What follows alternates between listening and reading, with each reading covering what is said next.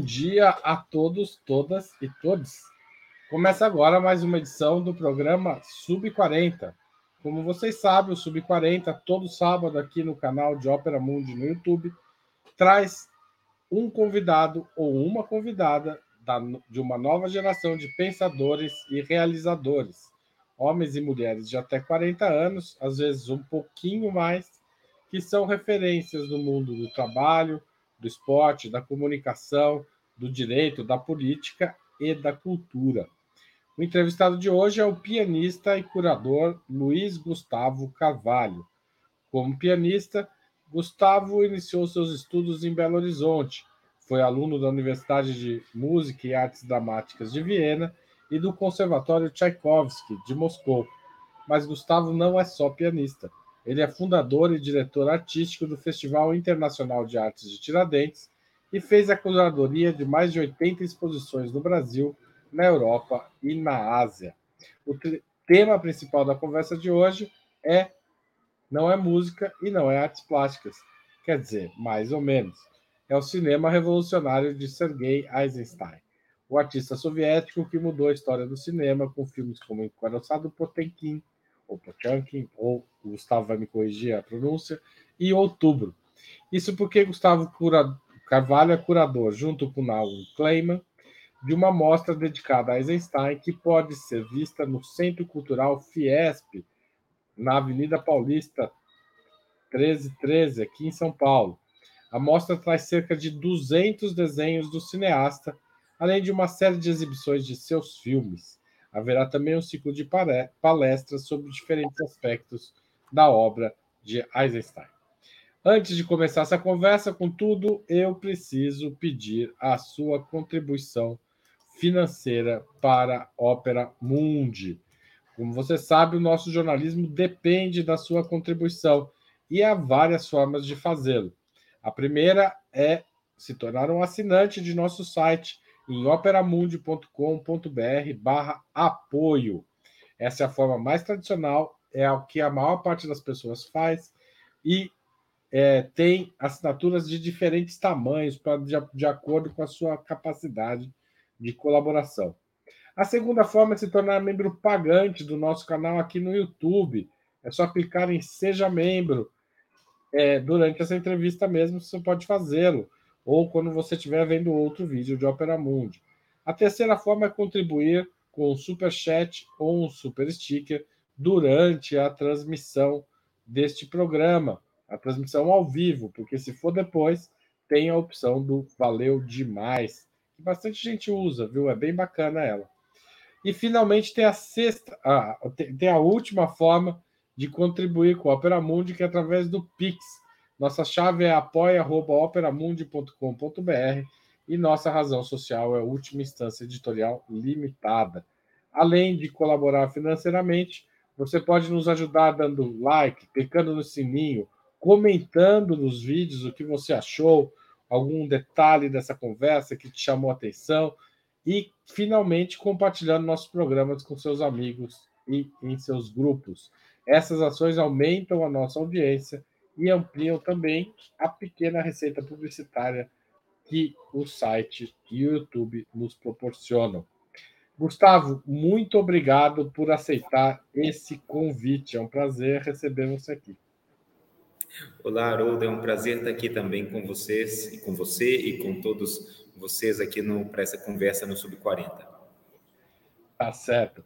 Gustavo, a gente sempre começa o, o Sub 40 perguntando se o entrevistado tem menos de 40 anos mesmo, ou se ele é um gato, ou seja, passa um pouquinho para cima da, dos 40 anos, e que ele conte um pouco da sua trajetória, como que ele chegou até aqui. Você poderia fazer isso para nós? Sim, claro. Então, eu tenho exatamente 40 anos.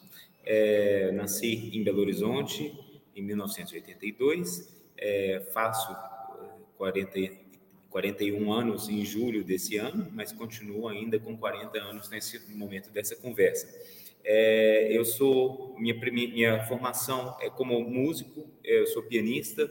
É, tive a oportunidade de sair do Brasil muito cedo para continuar meus estudos na, na Europa. É, passei cinco anos em Viena e depois fui para a França, onde é, acabou começando realmente uma carreira como, como pianista clássico, e depois querendo uma, uma, um tempo de estudo ainda, uh, eu pensava em, em, em ter em fazer uma ter uma ter um tempo um período de estudos nos Estados Unidos até que eu tive um, um convite para fazer um concerto em Moscou. E quando eu cheguei em Moscou é, foi um amor primeira vista com essa cidade e imediatamente eu esqueci de qualquer plano que, que tivesse relação com os Estados Unidos e decidi que era em Moscou que eu queria é, estudar. É, e fiquei então estudando no Conservatório Tchaikovsky, que é uma das escolas mais emblemáticas para a música clássica. E, e foi muito importante porque é, eu já tinha vários outros interesses também ligados com cinema, com fotografia, com artes visuais, e Moscou foi um momento assim de, de ebulição também de todos esses anseios e de todas essas ideias, e foi lá que eu comecei também a, a pensar nesse trabalho curatorial. É, Quando você eu, chega em Moscou? Eu cheguei em Moscou em 2006. Eu cheguei em Moscou em 2006 e está sendo um momento é, onde a cidade já estava em, em, em pleno é, revitalização né, do, de, do, depois do período do Yeltsin, mas é, o Conservatório Tchaikovsky é uma estrutura onde existe assim essa essa esse elo de toda essa grande escola de piano russa e que depois essa grande escola de piano soviética de piano russa que ela foi mantida. Então, eu tive a oportunidade de estudar com uma, com uma grande pianista que é Elisova Saladze, uma pianista é, de origem georgiana e que é, formou gerações e gerações de, de, de, pianistas e eu fiquei eu, eu tive então essa oportunidade de estudar com ela lá. É, e voltei para o Brasil é, em 2012 e desde então eu tinha muita vontade de, de criar é, algum mecanismo que me permitisse transmitir é, tudo que eu pude vivenciar nesses 14 anos fora do Brasil para pessoas aqui dentro, dentro. Então, com isso, foi a criação de um, de um, de um festival que existe hoje, está na 12 edição, que é o Festival Artes Vertentes, do qual eu sou cofundador, junto com a Maria Vragova, que é russa, é, e também é, assino a direção artística. Só, só uma dúvida ainda sobre a sua trajetória. Sua família é de músicos? Como é que a música entrou na sua família, na sua vida? Não, a minha família não é, é, muito longe da música, mas assim desde criança eu, eu gostava muito de música e eu tive a chance de, de que a minha avó era, era vizinha de uma, de uma, de uma pianista importante é, no Brasil e, e, e, professora da Universidade Federal de Minas Gerais, que é Magdala Costa, e então ela ouvi, ouvindo esse, esse, essa música o tempo inteiro, ela perguntou para minha avó quem era e quando ela soube que, que era uma criança de tinha sete anos na época, ela perguntou se se eu queria tinha, tinha vontade de estudar ou não. Então com nove anos eu comecei a estudar com ela e isso foi muito importante porque é, foi um contato praticamente diário. Então, assim, de certa, de certa maneira, teve, teve um, um, contato que transcende muito é, uma mera relação de, de ir para aula de piano. Né? Ela praticamente ela estudou comigo diariamente entre meus 9 e 14 anos. Tá certo. E você tem irmãos, não? Não, eu sou filho único. Tá certo. Me conta uma coisa. Eisenstein entrou na sua vida quando e como é que é essa mostra que está rolando aí no Centro Cultural Fiesp? Sim. Bom, é, acho que os acho que os filmes do do Sergei Eisenstein me marcaram assim desde desde criança assim eu me lembro até hoje muito muito bem da, da primeira cena do filme, do filme dele que eu, que eu assisti quando eu tinha cerca de, de 10 anos que era a cena da greve né um filme emblemático e coincidentemente a, a montagem do a montagem da exposição na Fiesp que, que foi inaugurada nessa semana, né? Mas ela começou num dia onde os metroviários estavam fazendo greve em São Paulo, a cidade estava completamente parada. Então acho que foi muito muito emblemático da, da chegada do Eisenstein é, ah, vou, te, em São vou Paulo. Vou te interromper uma coisa. A gente entrevistou a presidente do Sindicato dos Metroviários aqui no Sub-40 é, antes da greve. Então, se o pessoal quiser assistir, procura aí é, a Camila deu uma entrevista para gente aqui no Sub-40. Mas legal você contar isso. Continua, desculpa. Que ótimo. É porque eu acho, eu acho assim que melhor recepção não poderia ter tido para Eisenstein em São Paulo. Mas então, assim, esses filmes me marcaram muito e me, me marcou muito realmente como, como quão revolucionário eles eram e, e continuam sendo, né? Então, assim, quando, quando eu cheguei em Moscou, é, obviamente, eu, eu, eu, fui muito pesquisar todo esse, esse, esse universo dos contemporâneos do Sergei Eisenstein e, e me deparei com uma face, com, uma, com um lado do trabalho dele que eu não conhecia ainda, que eram os, os desenhos é, do Sergei Eisenstein, que é uma linguagem que acompanhou ele durante toda a vida.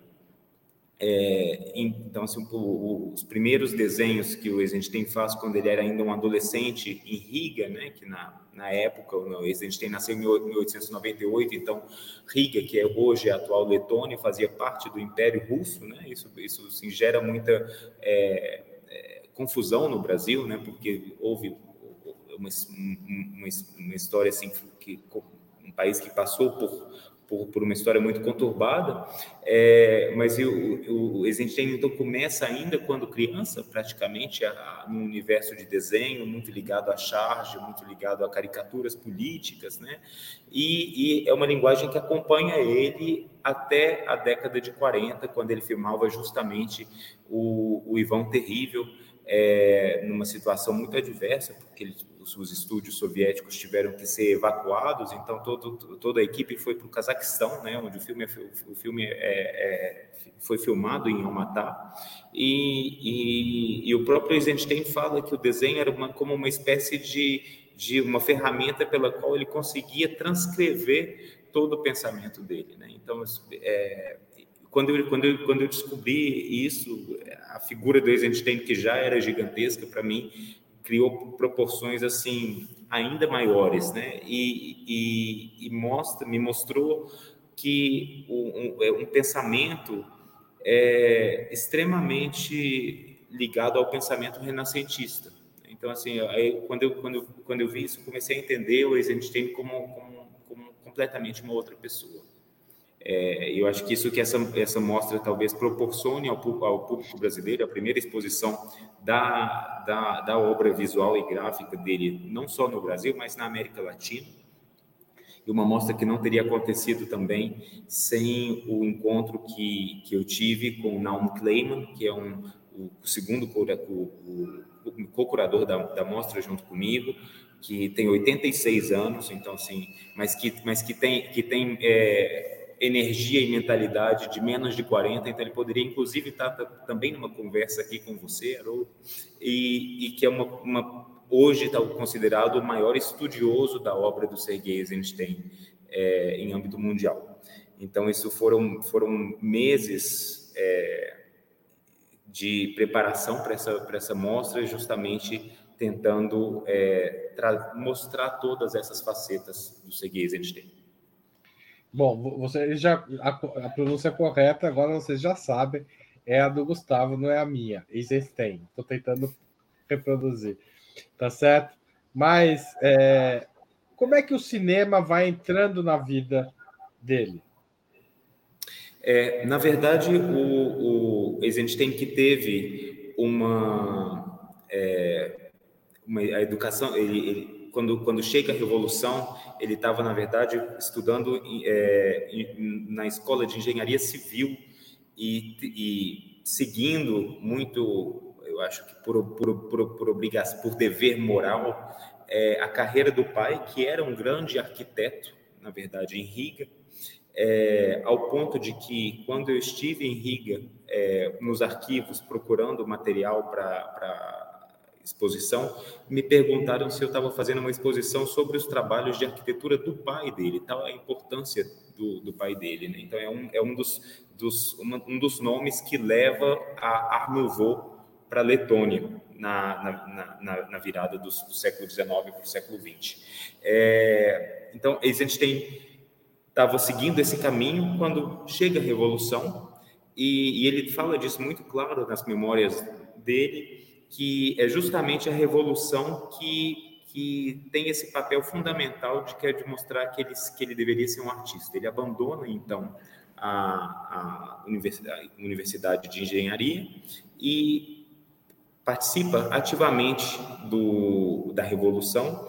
É, e, durante esses anos ele tem um, um contato com o teatro japonês, o teatro kabuki, que vai ser fundamental em todo, em todo o universo criativo dele. E decide então abandonar os estudos e volta não para São Petersburgo, onde ele depois estava, estava estudando, mas ele, ele vai para Moscou e vai trabalhar, vai ser aluno, na verdade, é, e trabalhar junto com um dos maiores nomes nos, do teatro do século XX, que é Meyerhold. É, com, nesse contato com Meyerhold, ele, ele descobre, não só descobre todas as os experimentos que o Meyerhold estava tentando trazer para o teatro, mas ele leva esses, esses, esses é, experimentos ao, ao extremo.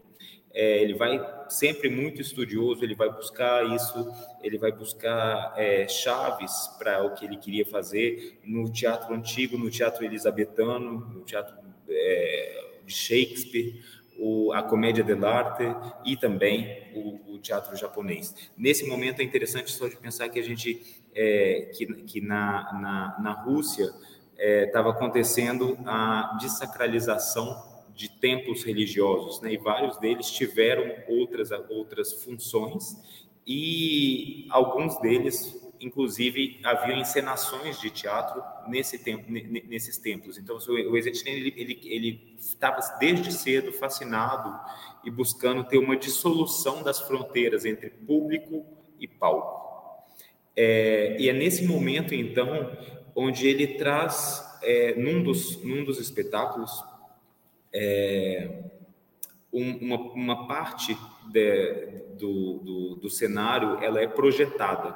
É, esse, esse, é, é, esse, essa parte que é conhecida hoje como os Diários de Glumov é considerado o primeiro filme do Eisenstein, é um curta-metragem, cinco minutos, que integra também a mostra que está que tá em São Paulo. É, eu acho isso, isso, é, isso é muito marcante, porque a gente está falando de, da mesma época onde Brecht também estava experimentando justamente com essas mesmas ferramentas dentro do teatro. E é importante ressaltar de quão contemporâneo isso permanece ainda hoje em 2023. Então, quando muitas vezes quando quando se pensa um teatro que tem proje, é, projeção e tem questões linguagens audiovisuais dentro do espetáculo, mas como que em, em 1923 o Eisenstein já fazia isso em Moscou. E justamente busca... Eu queria fazer uma pergunta sobre isso. É, a gente tem as vanguardas, é, eu diria, as vanguardas soviéticas são celebradas em muitos campos, né? Na música, nas artes plásticas, no cinema. Mas, é, a, a, mas você citou Brecht, que é um, um, um vanguardista não soviético. O, o, pensamento socialista ajuda a construir essa arte de vanguarda dos anos 20? Eu acho que o, o, o, o Eisenstein, de certa forma, fala isso, de que a Revolução Russa ajudou ele também a fazer a revolução artística que ele tanto almejava. Né? Então, eu acho que esse momento de uma de, de, de, de sonhar e de se pensar um, um, uma nova construção social, sem dúvida, ela, ela, eu acho que justamente a vanguarda russa deixa isso muito claro, né? A quantidade de nomes nas mais diversas áreas, né? De figurino, arquitetura, música. Então, acho que isso é, havia um, um, um, soprava um vento que eu acho que era favorável justamente a, a, a essa revolução também, também nas artes. E, e, e Brecht também, obviamente, é, viveu isso na, na, na, na Alemanha, né? É, e como isso. O, você citou o primeiro filme do Eisenstein. É, Eisenstein. Estou tentando, já já acerto a pronúncia.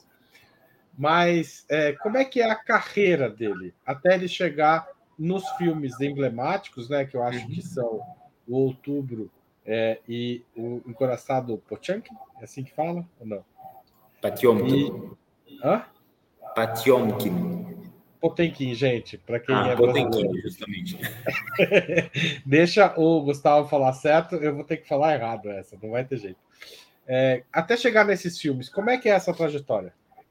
É, é, bom, então o, o, eu queria só ressaltar, Haroldo, porque você falou, a gente estava falando aí de, de quão, é, quão importante foi, na verdade, esse pensamento do Eisenstein confluir com, com o que estava acontecendo política e socialmente ali na, na, na, naqueles início, final da década de 10, início da década de 20, em Moscou e São Petersburgo. É, o Eisenstein vai trabalhar justamente num teatro de operários, então, muitas vezes, os atores que com quem eles trabalha, ele trabalhava não eram só atores profissionais. Então, assim, tem, essa, tem essa questão também, e isso também é muito confluente com, com, com, com Brecht, mas também com, com movimentos que aconteceram dentro do teatro no Brasil depois, né? e que tem essa influência também lá. É, então, é, muito. É, de certa forma, frustrado com, com com, com, as barreiras que o teatro impunha, o, o Eisenstein vai buscar no, no cinema a linguagem certa para fazer essa dissolução da, entre, entre, entre, entre público e, e, e palco. Ele, ele, ele, ele, pesquisa muito por aí. E ele, o primeiro filme dele é A Greve, que justamente fala é, do, que, do que levou depois, então, a, a, a Revolução russa e a criação da União Soviética, e logo depois ele tem então o encoraçado Patiomkin, aqui no Brasil conhecido como encoraçado Potemkin, que consagra ele mundialmente como, como, como um grande cineasta. É, e tem cenas dentro desse filme que são extremamente emblemáticas, como, por exemplo, a cena da escadaria de Odessa, que, como disse depois muito bem o, o, o, cineasta espanhol Pedro Almodóvar, é a, é a cena mãe de todas as outras cenas que, de escadarias que vão é, surgir nas telas de cinema. É, então, com, eu acho que é, a, partir de, a, partir de, a partir do encoraçado Patiomkin, é, o Eisenstein já é, consagrado né, como, como, como um dos maiores cineastas, e é importante ressaltar que esse filme continua hoje ainda sendo considerado como um dos cinco maiores filmes da história do cinema. É, no entanto, isso mostra como que o Eisenstein tinha um espírito, um espírito que era completamente é, inquieto e sempre tentava levar, nunca permanecer num lugar de conforto.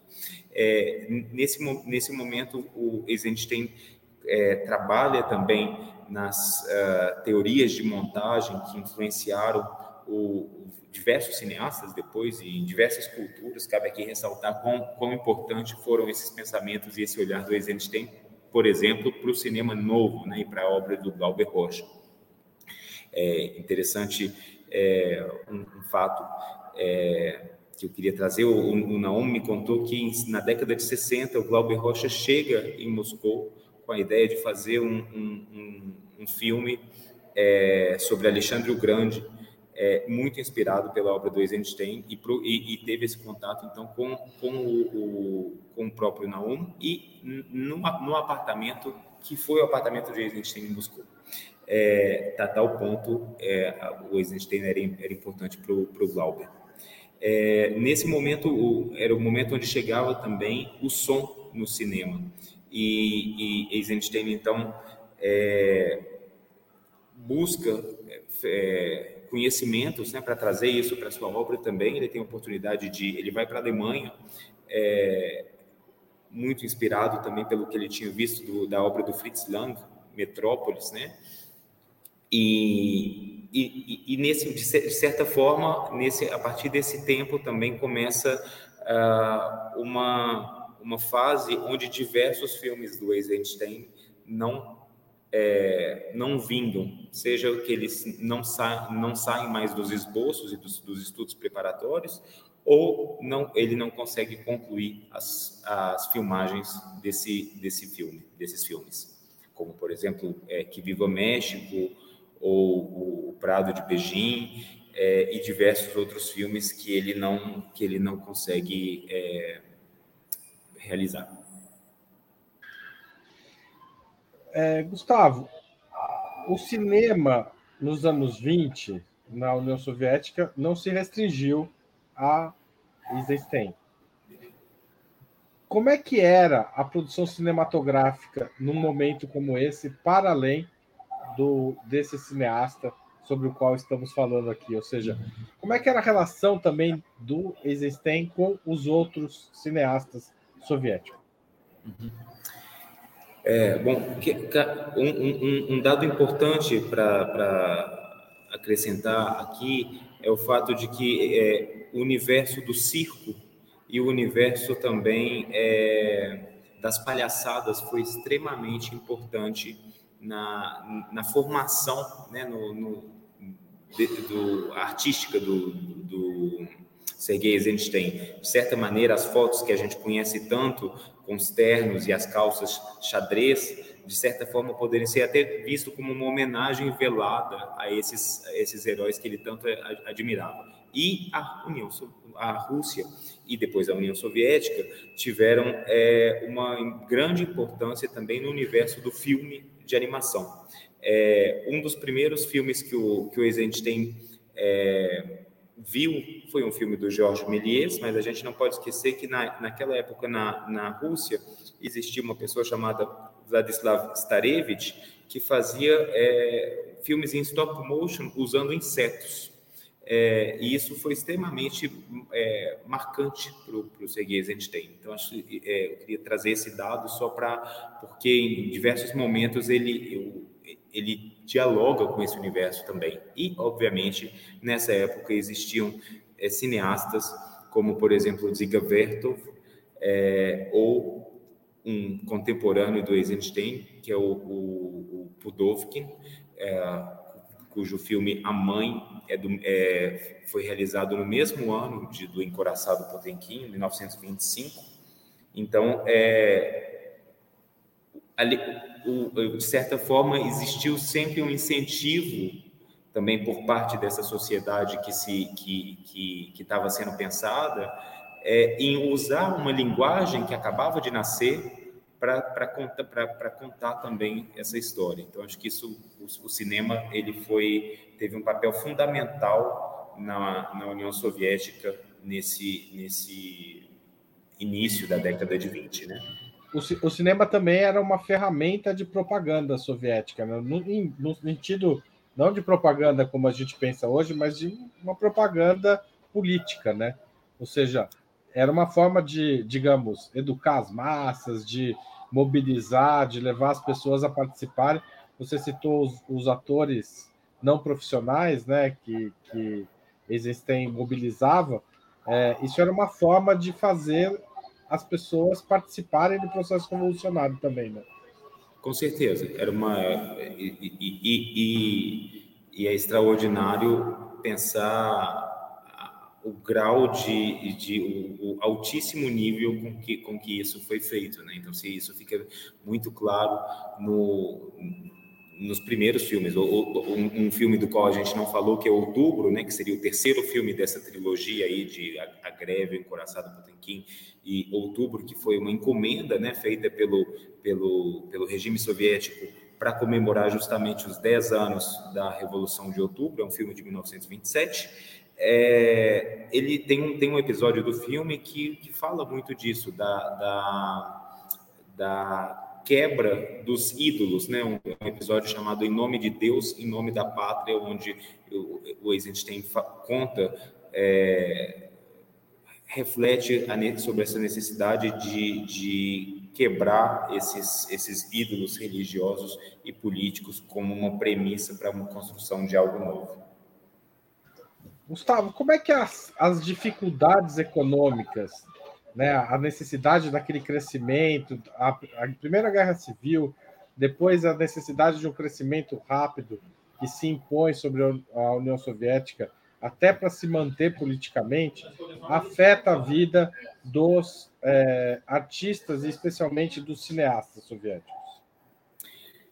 Ah, eu acho que existia uma grande escassez de, de material, né, de realmente de, de filmes, né, para disponível ali para a realização desses, desses, é, dessas produções, mas a, é impressionante também a criatividade que esses que figurinistas, cenaristas, roteiristas tiveram para fazer isso possível, de certa maneira, muito próximo do que a gente conhece hoje como arte povera é, na Itália, né?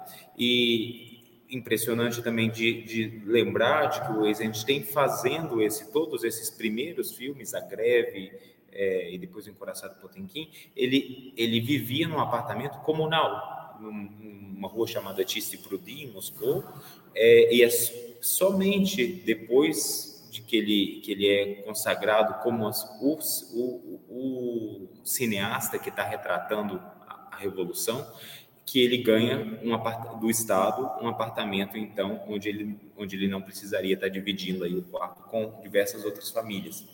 É, no entanto, eu, eu, eu, diria que o, o Eisenstein sempre é, se esquivou e isso fica muito mais claro depois com a chegada do, do stalinismo, é, de ser, é, de ficar nesse lugar do cineasta, do, cineasta do regime, de certa, de certa parte, de certa forma, e isso inclusive teve um custo altíssimo para a vida dele depois na, no final da década de, de 20, né, toda a década de 30 e de 1940. Né?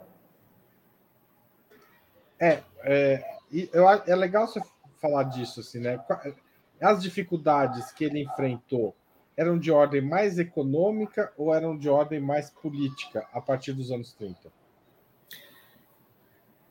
Eu acho, eu acho que assim, eu tenho certeza de que sem dúvida eram dificuldades mais de ordem política, é, por uma questão aí de um de, de, todos esses ideais, na verdade, né? Na, todos esses ideais que estavam sendo construídos, né, e fomentados também por esses artistas da, da vanguarda russa e, e, e, pela obra do Eisenstein, né, é, eles, eles são é, completamente silenciados com a chegada de um, de um stalinismo e de um verticalismo dentro da União Soviética. Nesse momento, o Eisenstein tinha recebido um convite para fazer um filme em Hollywood. É, ele chega então nos Estados Unidos também. É, existe um desejo de é, de, de, que os cineastas soviéticos né, fossem para Hollywood justamente para aprender também ah, o que estava acontecendo, as, as, inovações dentro do, dentro do universo cinematográfico, né? E, e ele chega em, em Hollywood, apresenta diversos, diversas sugestões e encontra também lá uma censura. Acho que isso é importante de ressaltar, de que a censura não é só soviética, mas a censura também ela vem de dentro da, da indústria cinematográfica americana, porque ele queria justamente é, abordar temas que eram temas tabus no, naquela época é, nos Estados Unidos. E, e, tem então todas as suas tentativas frustradas. Por exemplo, ele queria fazer um filme a partir do, do, do livro Ouro, do Blaise Sandras, que é um poeta muito importante que teve no Brasil justamente numa época uh, onde acontecia aqui também a Semana de Arte Moderna, né? Ele tem, ele acompanhou a viagem dos modernistas para Minas Gerais e, e, de certa maneira, o, o, Eisenstein falar dessa, dessa, dessa corrida do ouro, né? Que era também falar da, da, da do assassinato de todo de, de toda uma população indígena. Então, isso, obviamente, isso foi imediatamente censurado. Uma outra ideia que o Eisenstein é, teve e que não saiu dos papéis é, e dos, dos, desenhos que são belíssimos e que, que, integram também a exposição, o Eisenstein queria fazer um filme chamado Majestade Negra a partir da Revolução Haitiana. Então, isso obviamente também é, é, é imediatamente censurado, porque como, como, como poderia então um país como os Estados Unidos, onde havia um, um, um racismo é, extremamente violento naquela época, falar de uma, de uma revolução é, de um país como Haiti. Também acho isso. Isso... O, o, o, digamos, o paralelo cinematográfico do Eisenstein é O Nascimento de uma Nação, que é um filme absolutamente racista, né? Com certeza, com certeza. É, então, assim, isso também é importante, foi, nós julgamos, junto com, com Naomi, importante de trazer isso para cá, porque nesse momento o Eisenstein vai também estudar, por exemplo, os ritmos voodoos.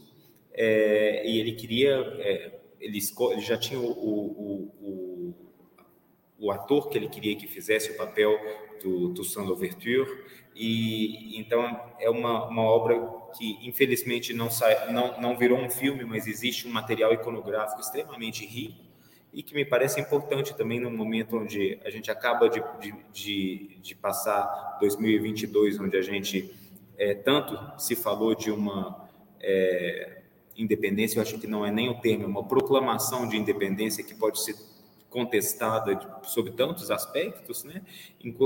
sendo que o Brasil é um dos países que, que mais tarde, é, de forma mais tardia, é, te, tem essa independência. Hum, nem sei se tem realmente, né? Temos quais independências foram conquistadas e para quem, enquanto que o Haiti é o primeiro país da América Latina que, que consegue conquistar essa, essa, essa independência através da, da revolução do Toussaint Louverture. Então, é, a partir de a partir disso é, é, interessante pensar então que nesse filme o Eisenstein tem tem uma dupla censura. Então, ele tem essa censura por é, por estar abordando um, um, essa, essa revolução haitiana, ao mesmo tempo onde é, alguém fala em Moscou que o Eisenstein estava fazendo a um filme sobre um, sobre um revolucionário que depois é, vira um tirano, né? É, as pessoas fizeram uma denúncia dizendo que a gente tentaria fazendo um filme sobre Stalin.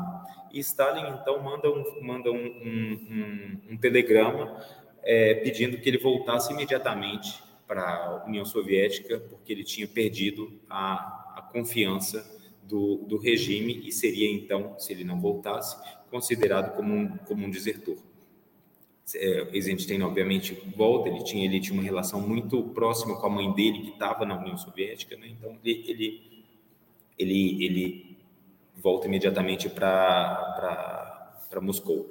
E nessa mesma época, um outro filme que esse sim saiu do, saiu do, do, do da sua fase preparatória, mas que não foi concluído, é justamente o Que Viva México, que é um filme que a gente conhece hoje, mas o que a gente conhece é, como tal é uma montagem que foi feita póstuma já a, a, ao, ao Sergei Eisenstein, feita pelo Alexandrov, que era a, a pessoa que estava com ele, no, no, o diretor que estava com ele no México também, trabalhando nesse filme.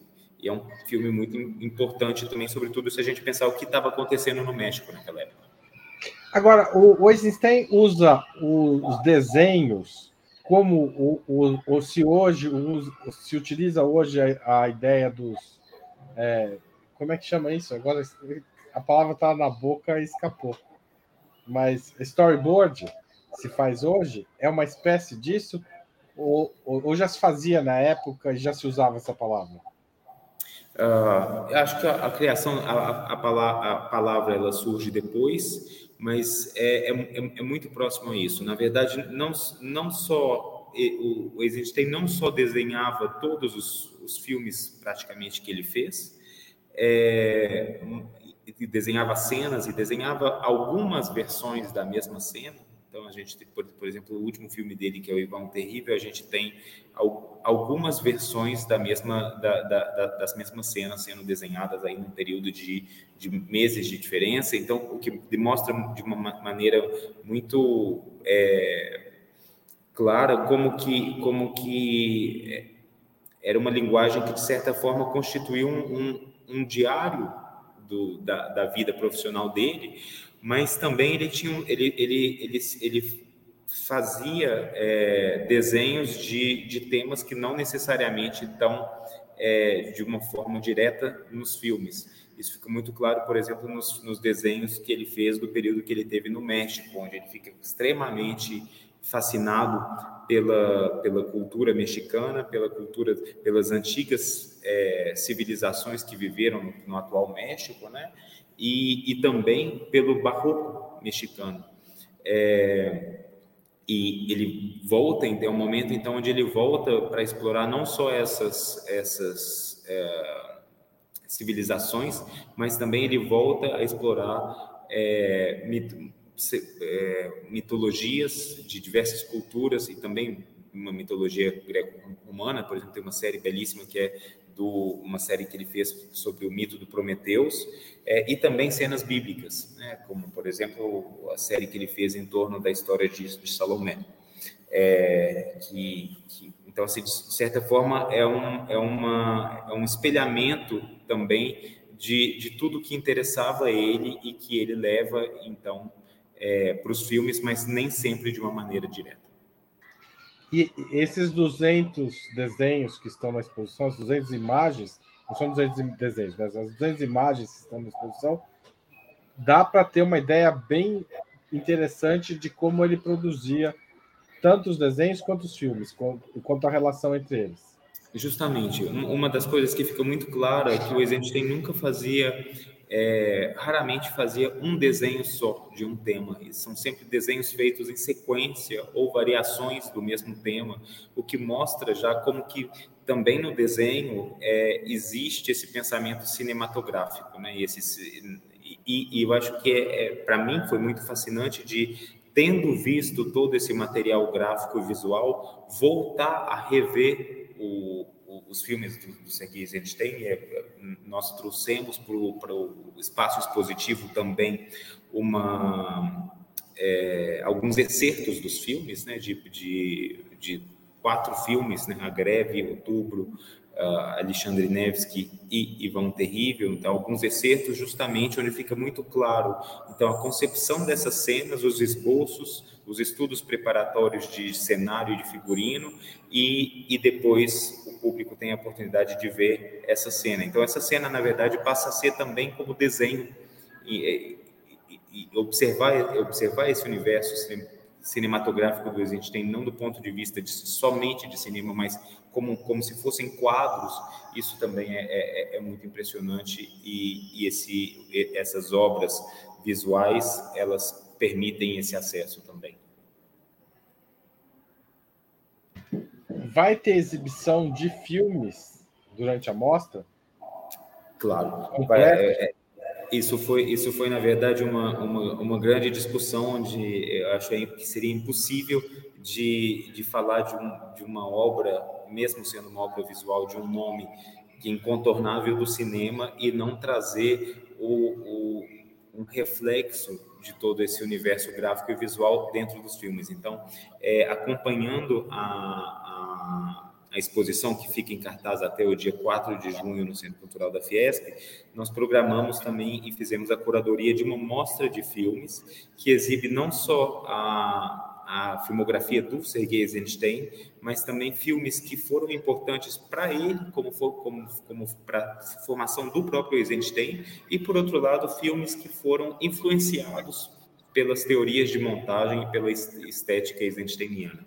Como, por exemplo, o primeiro filme que ele viu, As 400 Farsas do Diabo, que é um filme do Georges Méliès, ele conta isso na, nas suas nas suas memórias e, e até filmes é, da, do, dos anos 2000 é, que foram influenciados pela, pela obra do, do Eisenstein. Entre eles, por exemplo, para falar só da, da, da, produção cinematográfica brasileira, a gente tem é, filmes do Glauber Rocha, mas também um, um trecho do Cinco Vezes Favela, Pedreira de São Diogo, do Leon Richman, que é extremamente influenciado pelo, pelo próprio Encoraçado Potemkin. Gustavo, é, tem um som aqui, ouvindo que a escola aqui do lado onde estou gravando não tem sinal, ela toca uma música na hora do intervalo. E agora está tocando. Tá certo? Eles escolhem uma música por mês e vão trocando. Eu acho bem interessante essa relação. Se você pegou esse sonzinho, não, provavelmente não deu para entender direito, mas é essa a razão. Me fala uma coisa, puxando esse assunto, inclusive, como era a relação da música com o cinema nessa passagem do cinema mudo para o cinema sonoro, né? Não vou nem ser falado, né? Porque na verdade do cinema sem som para o cinema com som, porque a música está antes também, né? No cinema sem som, né? O cinema mudo. Queria que você contasse isso e dissesse um pouco do caso é, russo e soviético, porque, enfim, a música é muito importante também nessa época, né? E afinal de contas é sua especialidade. A música, é, a música é sem dúvida muito importante nessa época e, e o Sergei Eisenstein ele tem toda uma reflexão sobre essa sobre a, a, esse aspecto sonoro musical dentro da dentro do da, da, do pensamento é, e, do, e, da obra artística dele. E Sergei tem a grande sorte de ter como colaborador do seu primeiro, do seu, do, do seu primeiro filme é, o compositor Sergei Prokofiev, que é muito conhecido no Brasil, sobretudo por duas obras, que é, é Pedro e o Lobo, eu diria, e, e Romeu e Julieta, mas Sergei Prokofiev trabalha com Eisenstein na, na parte musical do filme Alexandre Nevsky, que é um filme que, histórico, que de certa, uma, de certa forma é o primeiro filme do Eisenstein após o retorno dele pro, do, do México e dos Estados Unidos, né, como a gente conversou anteriormente, e que conta a, a história de um, de, um, de um príncipe do século XIII que vai defender a Rússia contra a, a invasão, a, a guerra com, com, com, os cavaleiros teutônicos. É importante a gente é, lembrar. Durante a guerra, né? Ele está filmando isso. Durante a Segunda Grande Guerra. Na verdade, ele filma isso, ele filma isso em 1937 e 38. Então, justamente num, num, momento onde a gente, onde a Europa passava pela ascensão do nazismo. E o Alexandre Nevsky, em diversas cenas, ele é premonitório do, com, com, em relação ao que aconteceria nas aldeias e vilarejos russos durante a, a, a Segunda Guerra Mundial. Mas então essa colaboração com Prokofiev foi extremamente importante para o Sergei Eisenstein. A gente tem aí realmente uma, uma, uma trilha sonora é, pensada para o filme, não é uma trilha que foi utilizada no filme, é uma, uma trilha que hoje tem uma vida fora do filme, um, um, um, uma cantata belíssima, né, Alexandre, Alexandre Nevsky, que inclusive eu acho que recentemente foi feita em São Paulo, mas é, é muito impressionante ver como que é, a música é fundamental, inclusive para o processo de edição de imagens. Né? Então, assim, isso, isso foi algo que, que foi extremamente importante para o Eisenstein e que também é utilizado muito depois, inclusive no, inclusive no cinema de, de animação, onde a gente tem é, filmes aí, é, como, por exemplo, a, a, Gaita de Vidro, com, com, uma, com uma trilha sonora assinada pelo, pelo, pelo Schnittke. Então, isso, isso mostra também a importância que, que a indústria cinematográfica dava para os diversos aspectos e componentes do que se, do, do, com os quais são, é, é, feito um filme. Como são os últimos anos de Eisenstein? Uh, os últimos anos de Eisenstein são bastante amargos, eu diria. Ele, é, durante a Segunda Guerra, ele recebe um convite que, ao mesmo tempo, era uma, uma ordem de que ele, de que ele fizesse um filme sobre é, Ivan Terrível. Isso vem, obviamente, depois, depois do, do, do, do sucesso, de certa forma, é, de Alexandre Nevsky, que foi, depois da quebra do pacto Ribbentrop-Molotov, usado pela, pela União Soviética justamente para acender um patriotismo soviético contra a invasão também da, da Rússia pela Alemanha nazista. Então, é, Stalin, pessoalmente, é, solicita de que ele fizesse um, um filme sobre Ivan Terrível, no entanto, é, Eisenstein retrata nesse filme um, um, tirano e uma Rússia que é, que é destruída né, por, por, por, esse tirano e, ao mesmo tempo, a autodestruição desse personagem. É, esse foi um filme que foi, foi dividido em diversas partes. E se a primeira parte foi um grande sucesso, que fez que, inclusive, o Eisenstein ganhou o prêmio Stalin, que na época era o maior condecoração que alguém poderia receber como artista na, na, na, União Soviética. O segundo filme foi censurado quando, quando o governo percebe por onde esse, esse filme é, transitava e qual, poder, qual seria a conclusão. E a terceira parte ela nem mesmo é, existe mais, ela foi destruída. É, foi um filme foi, que foi feito em, nas condições mais adversas, porque os estudos, estúdios cinematográficos estavam é, evacuados em, em, em Almatá, é, e após isso, de certa maneira, o Eisenstein nunca mais consegue é, fazer nenhum filme. Ele fica, é, ele tem um, um, uma parada cardíaca uh, em, em 45 e, e, e falece em 1948 sendo que a segunda parte do filme é, ela é exibida somente em 1958, ou seja, dez anos após a morte do Eisenstein e somente após a morte de Stalin. É no, no processo de desestalinização, já no governo Khrushchev.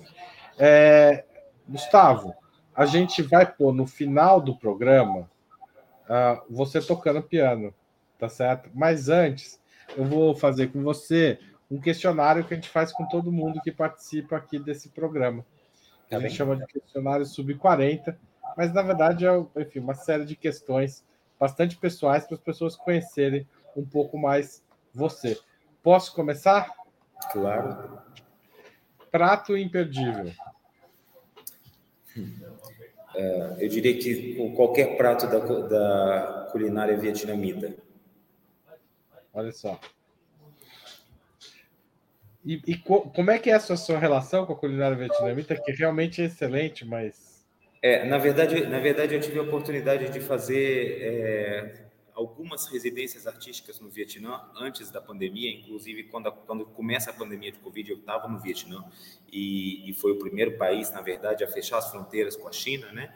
É, e a primeira vez que eu cheguei lá em 2018 foi, foram justamente sabores e, e perfumes que eu nunca tinha é, vivenciado, então assim, me marcaram profundamente. Então Hoje eu sempre é, fico interessado com tudo que tem a, a, a, ver com o Vietnã de uma maneira geral e com, e com culinária vietnamita especi, especificamente. Inclusive, uma, uma, uma é, curadoria que eu estou trabalhando nesse momento é justamente ligada a artistas contemporâneos vietnamitas, que eu acho que é um universo tão rico e completamente desconhecido para o público brasileiro. Ah, muito interesse para a Opera Mundi. Me conte depois. É, cerveja, cachaça ou vinho? Vinho. Esporte favorito?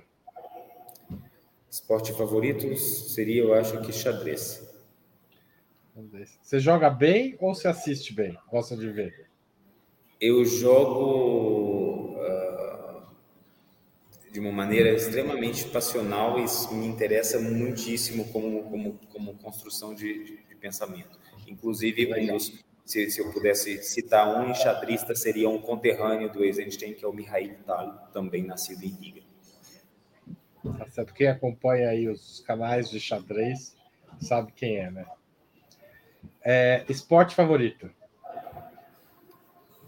Acho esporte favorito já foi, desculpa. Como a gente falou. De futebol, foi culpa minha, foi culpa minha. Desculpa, Time, time de futebol.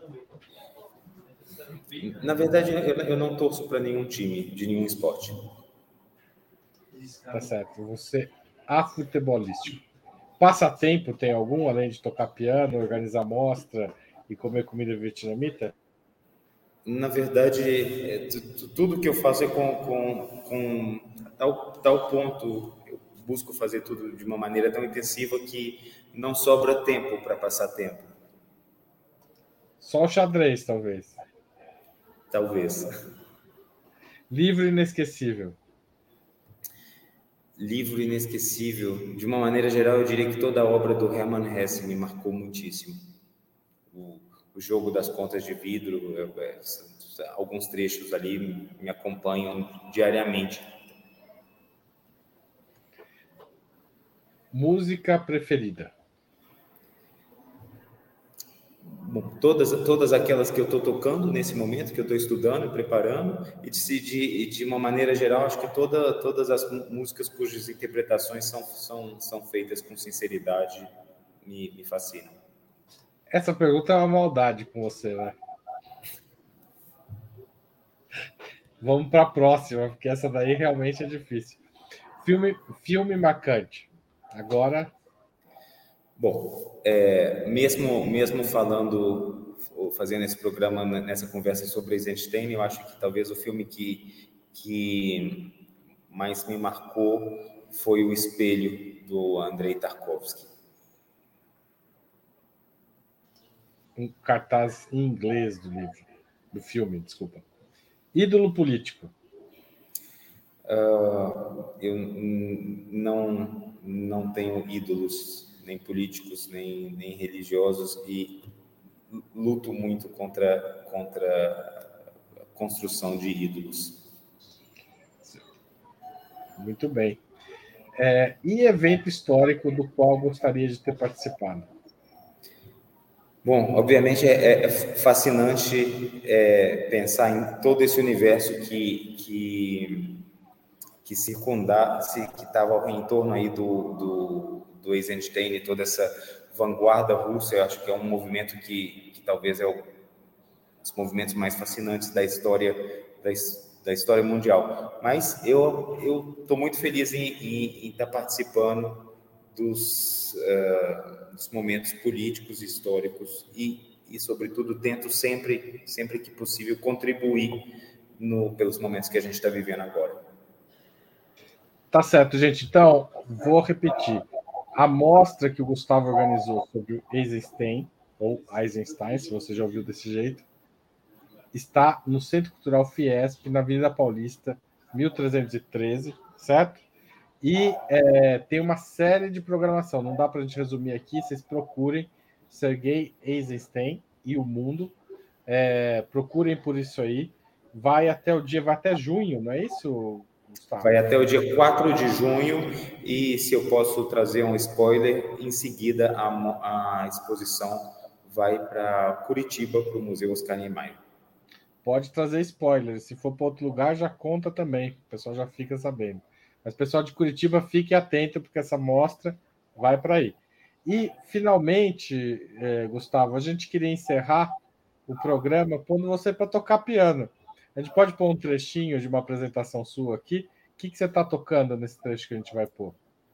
Claro, é, com prazer. Eu, eu acho que vocês é, vão mostrar um trecho de um recital que eu fiz é, no ano passado, na sala Cecília Meirelles, tocando um ciclo de, do compositor francês Claude Debussy. Tá certo, gente.